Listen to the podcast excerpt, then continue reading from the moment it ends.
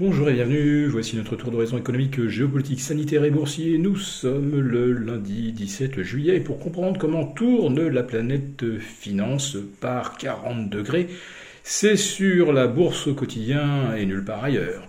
L'épisode du jour s'intitulera Repartira, repartira pas. Euh, je vous parle euh, du gazoduc Nord Stream 1 euh, en maintenance depuis le 11 juillet dernier et qui doit redémarrer à la fin de la semaine. Et de ce redémarrage dépend la production industrielle allemande, euh, la mise en place ou non de mesures de chômage technique, voire euh, pour le particulier l'interdiction de euh, climatiser à outrance euh, parce que d'ores et déjà les euh, réserves de gaz allemandes fondent au mois de juillet alors que c'est généralement à cette époque qu'on remonte de 65 à 80 pour atteindre les 90% de remplissage fin octobre, début novembre, au rythme où on puise actuellement dans les réserves. Euh, si Nord Stream 1 ne redémarre pas, eh bien on sera en dessous de 50% au début de l'automne, donc il faudra évidemment euh, envisager euh, des arbitrages. Les autorités allemandes y préparent déjà leur population.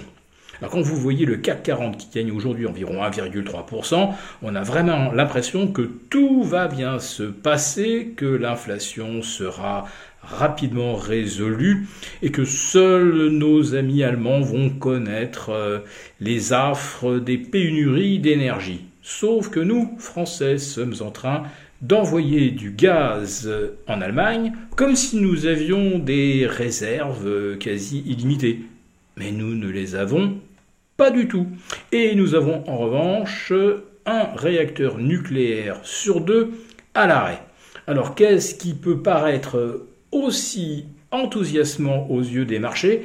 Euh, j'ai du mal à le déterminer. Par contre, je vois très bien ce qui se passe. On a rouvert en gap à la hausse aujourd'hui sur le CAC, euh, pas loin des 6100. Les pauvres vendeurs à découvert euh, qui ont noté consciencieusement tous les mauvais chiffres de la semaine dernière et qui sont restés euh, short se font donc défoncer, euh, déchirer ce matin et ils doivent réduire leur levier, autrement dit de vendeurs.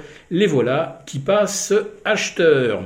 Alors, pour ceux qui vraiment seraient tentés de jouer euh, la hausse des marchés à moyen terme, surtout ne regardez pas l'intervention de Bruno Le Maire cet après-midi à l'Assemblée nationale, car euh, la tagline, sa phrase de choc, c'est Le plus dur est devant nous. Le plus dur, nous y sommes. Le plus dur, nous y serons encore davantage dans quelques mois.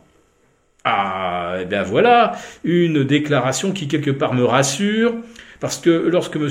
le maire a déclaré que le rouble allait se désintégrer, on l'a vu doubler dans les euh, quatre mois qui ont suivi, quand M. le maire nous dit que euh, l'économie euh, russe serait à l'agonie on apprend aujourd'hui que euh, Vladimir Poutine ne sait plus quoi faire des 70 milliards d'excédents qu'il a engrangés en vendant du gaz et du, pétrole. Mais tenez-vous bien, il en vend moins, mais en le vendant plus cher, il gagne encore plus d'argent. Et je vous le dis, euh, nous allons consommer du pétrole ou du gaz russe, tout simplement parce que l'Inde en achète, le raffine, car nous ne sommes plus capables de le faire, notamment le diesel, et ensuite nous le réexpédie. Autrement dit, une fois qu'il est passé par les raffineries indiennes, il est blanchi quand il arrive à Rotterdam. Rotterdam. Et c'est pareil pour la liquéfaction euh, du gaz. Euh, ça va passer par des pays tiers.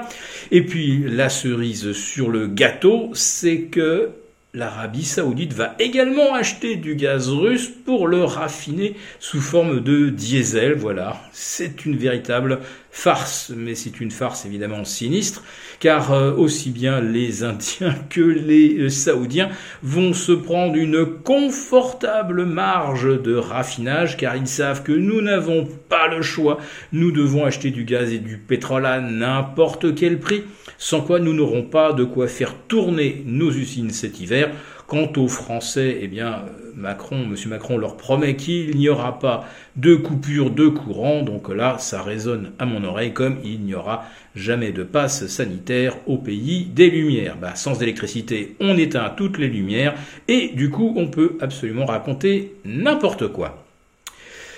Pour euh, être complet, au lendemain euh, de la séance des trois sorcières, c'est reparti à la hausse pour les indices américains qui avaient fait un très beau mois de juillet avec euh, des hausses de 4-5%.